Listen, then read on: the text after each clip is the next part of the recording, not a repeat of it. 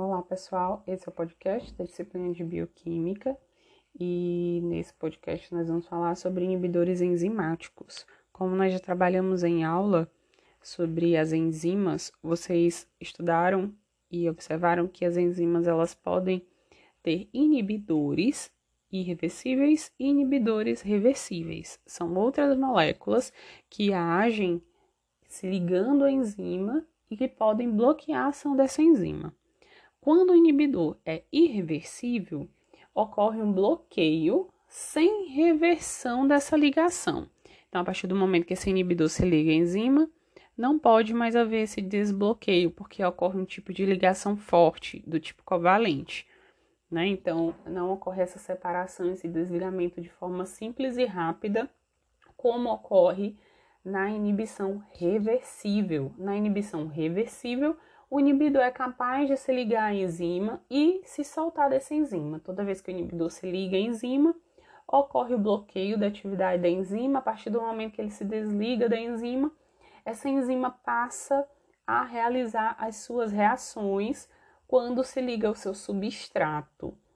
Então, lembrando que as enzimas ela atua se ligando especificamente ao substrato. Existe um sítio ativo de ligação do substrato na enzima. Então, eles são especificamente é, complementares. Então, quando ocorre essa ligação, a enzima é capaz de realizar suas reações, exercendo, por exemplo, a quebra desse substrato e liberando os produtos dessa reação. Então, existe a inibição reversível e a inibição irreversível. Na reversível, essa ligação inibidor e enzima pode ser feita e desfeita.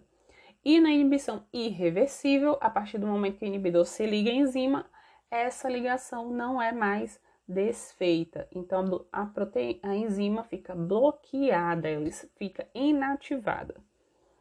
Então, na inibição irreversível, não ocorre o bloqueio de todas as enzimas do nosso corpo pois nós produzimos né, várias enzimas continuamente. Nós sabemos que as enzimas elas são produzidas em grande escala no nosso organismo. Então, portanto, por um período é possível que haja um bloqueio total, né, de algumas enzimas, mas diante da produção de mais proteínas pelo nosso corpo, a atividade das mesmas não será completamente interrompida por um longo período de tempo e assim elas continuarão realizando as suas funções porque mais enzimas foram aí formadas e não estão inibidas pela ligação irreversível de um inibidor. Existem alguns processos que nós chamamos de processos primários, são processos vitais, primordiais para que haja vida. Por exemplo, a respiração celular.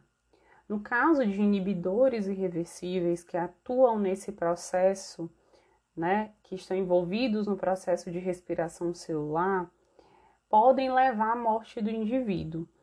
Por quê? Porque o bloqueio dessas enzimas envolvidas com esses processos primários pode interromper, por exemplo, a síntese de ATP.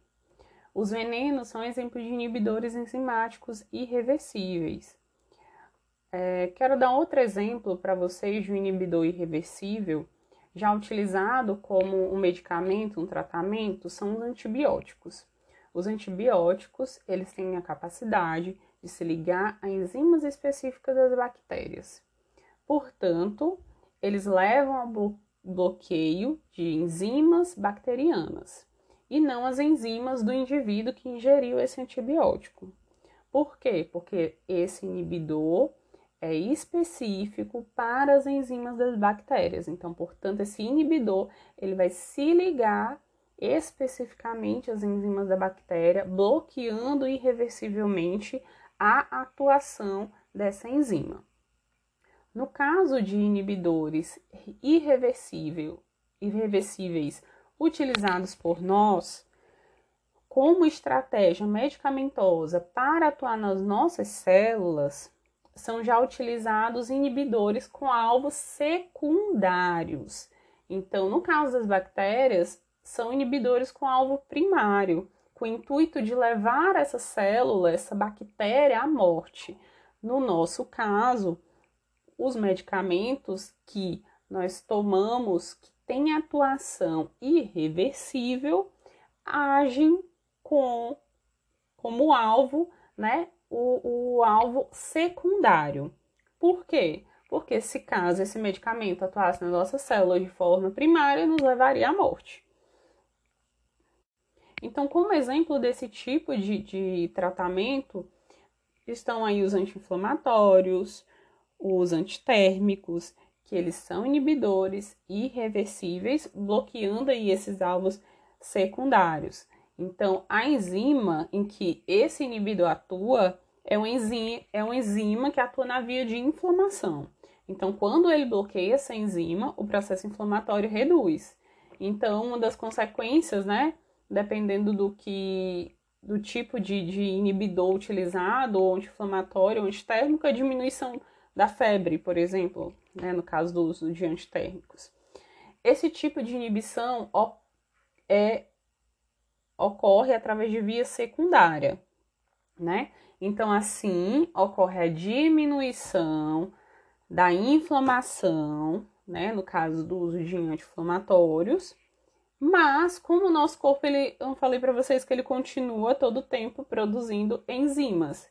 Então, como essas enzimas que estão envolvidas nos processos inflamatórios continuam sendo produzidas porque ainda há inflamação no nosso corpo, nós precisamos ingerir esse medicamento. Esse medicamento precisa continuar sendo administrado periodicamente para que esses inibidores se liguem a essas enzimas, bloqueando a ação inflamatória até que todo o processo inflamatório seja combatido. Quando é necessário bloquear uma via importante primária nas nossas células humanas, como eu falei para vocês, uma via primária de atuação de um inibidor pode levar à morte. Mas quando a gente precisa desse tipo de atuação nas nossas células, que seja via primária, que tipo de inibidor é mais adequado? Nesse caso, o inibidor mais adequado é o reversível. Porque se fosse um bloqueador irreversível, nós morreríamos. Então, quando é necessário bloquear uma via primária, o ideal é utilizar inibidores reversíveis, porque assim garantimos que a via primária não será totalmente bloqueada, ocorrendo então a redução da atividade daquela enzima, mas sem o bloqueio total dessa enzima. Então, nesses casos, o indivíduo que é administrado esse tipo de medicamento, ele não morre, né? Ele vai conseguir suportar o tratamento.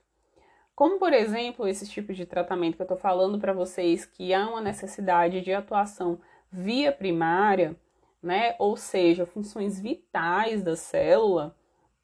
Um exemplo são os quimioterápicos, que eles atuam bloqueando, bloqueando enzimas com alvos primários, como, por exemplo, a divisão celular, né? Que é um tipo de é, via primária das nossas células, a divisão celular leva a, a reposição de célula, crescimento de, de tecidos, né?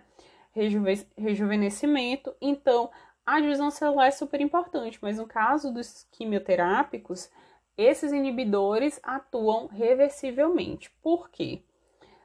Essas, esses inibidores agem se ligando ao sítio ativo dessas enzimas, bloqueando essas enzimas, reduz então a atividade enzimática, portanto, não ocorre o bloqueio total da atividade dessa enzima, e assim que esse inibidor se desliga, essa enzima ela pode fazer a sua, é, a sua reação, né? Ela pode dar continuidade no seu processo de divisão.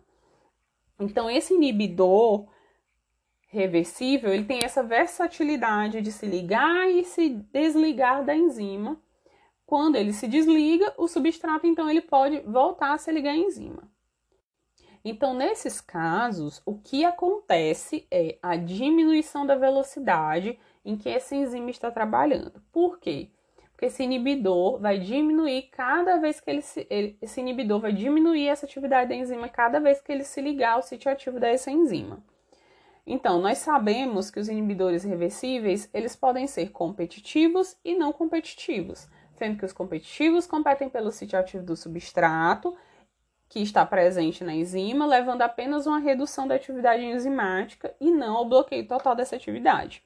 Então, nesse caso dos quimioterápicos, se trata de um inibidor reversível competitivo. Então, alguns têm a capacidade de levar ao bloqueio da divisão.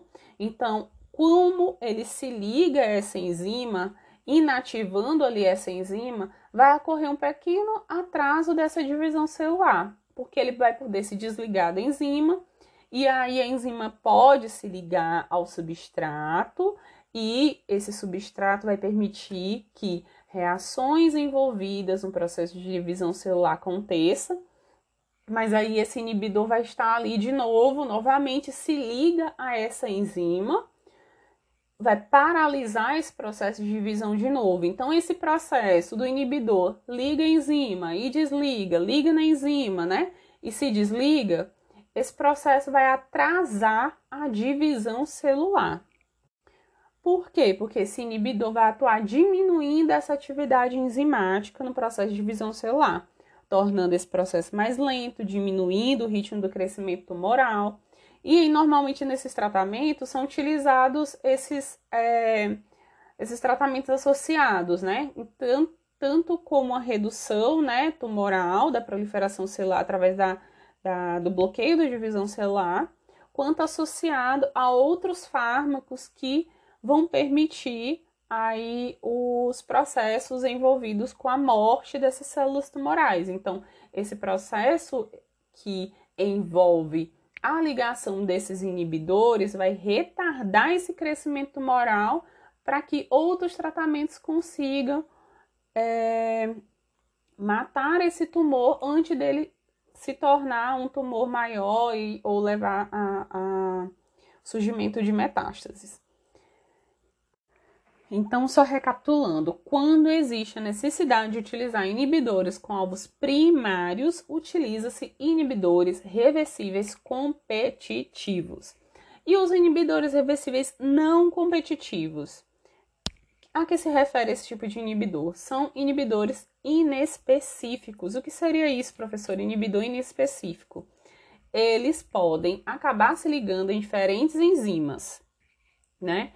E um exemplo desses tipos de inibidores reversíveis não competitivos são os metais pesados. Dentre esses metais pesados, nós podemos citar o mercúrio, o chumbo. Então, na ingestão de metais pesados, o que pode acontecer? Ele se torna um inibidor não competitivo no nosso organismo. Esse inibidor né, esse metal pesado, ele pode se ligar às nossas enzimas de maneira inespecífica, pode se ligar à enzima A, à enzima B, à enzima X, à enzima Z, e ele se liga, toda vez que ele se ligar à enzima A, por exemplo, essa enzima ela vai ser bloqueada, então não vai conseguir fazer a degradação de, de molécula X. Aí ele se desligou daquela enzima, né? Mas assim, por um tempo ela deixou de exercer a atividade dela. Se ela deixou de exercer a atividade dela, houve uma diminuição na atividade enzimática. Aí, a partir desse momento, esse metal pesado se liga numa enzima Y. E aí, uma outra enzima passa a ter queda na sua atividade. Então, são tipos de inibições que não estão envolvidas apenas com uma via, envolve várias vias. Então, como ele bloqueia várias vias de atuação enzimática, vários sistemas podem ser afetados por isso. Então, por isso, quando você tem uma contaminação com metais pesados em uma quantidade elevada, você pode ter sérios problemas, porque as, né, as enzimas do seu corpo podem ter um certo tipo de deficiência por parar de funcionar por conta dessas ligações inespecíficas desses metais pesados. Então, gente, foi isso o nosso primeiro podcast. Eu espero que vocês tenham compreendido. E se for eficaz e bom para vocês, nós vamos continuar. E espero o feedback de vocês.